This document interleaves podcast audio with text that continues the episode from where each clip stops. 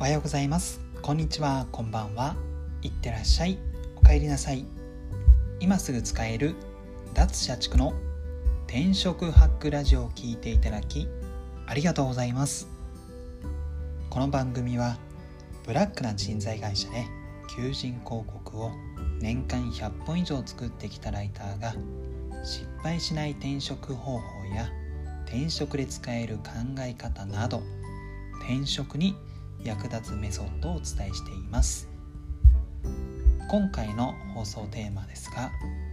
業務の一般化を意識すると転職活動で有利になる理由についてお話したいと思います、えー、先にそもそも業務の一般化とはという点についてお話したいかなと思います。業務の一般化というのは、えー、端的に言うと俗人的な仕事を誰でもできるような仕事にすることになります、まあ、あとは言い換えると、まあ、仕事上の課題を見つけてその解決策を考えてフローやマニュアルを変えて誰でも対応できるようにするというのも業務の一般化かなと思います。まあ、俗人的な仕事というのは、まあ、さんに頼まないとこれはできない仕事みたいなものですね。担当者以外手つけられないという状態のことを俗人的な仕事と考えてまずは良いのかなと思います。でこの業務の一般化がなんで転職活動で有利になるのかという理由なんですけども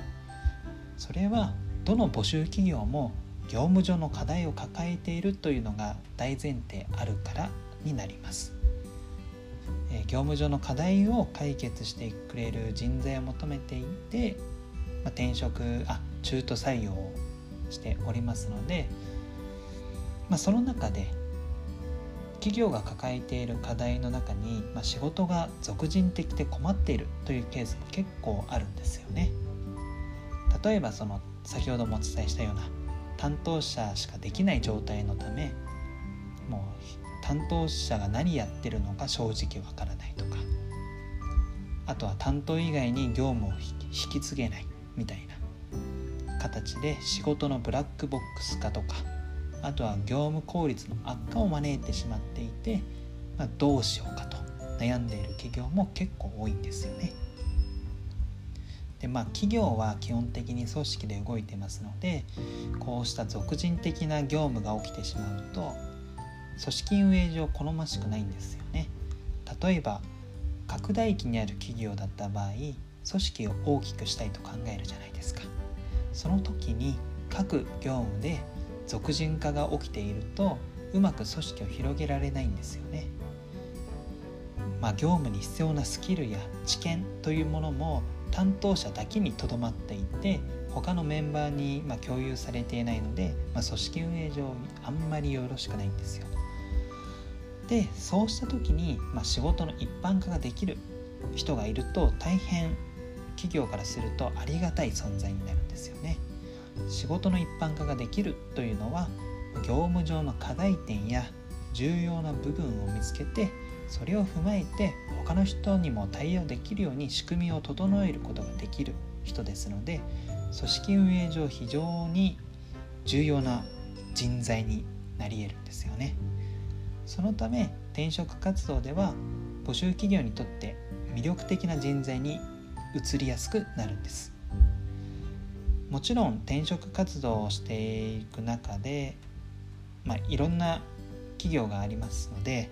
求めているスキルとかあとは経験値とかで採用するかどうかというのを悩むケースがあるので仕事の一般化ができるから、まあ、全部の企業で通用するかというとまたそれは別なんですけども、まあ、ただ同じスキルを持ってる人材が2人いたとして片方は仕事の一般化もできる。というのであれば企業としては迷わずその方を採用するのかなと思います。ですのでまあ、これから転職活動を検討している方は、まあ、例えば仕事の実績を作りたいみたいな方ですねこの業務の一般化をまずは意識してみてください例えば自分の行っている業務を効率する効率的に進められるように何かできることはないのかなと考えるのも一つ手なのかなと思います。業務の一般化の第一歩としてはまずは自分の仕事をどう効率化するかみたいのが良いのかなと思いますので是非そこを意識していただけると良いのかなと思います。はい本日の放送は以上となります。最後までご視聴いただきありがとうございました。あなたの転職活動の成功を祈りつつ今日はこの辺でまた明日。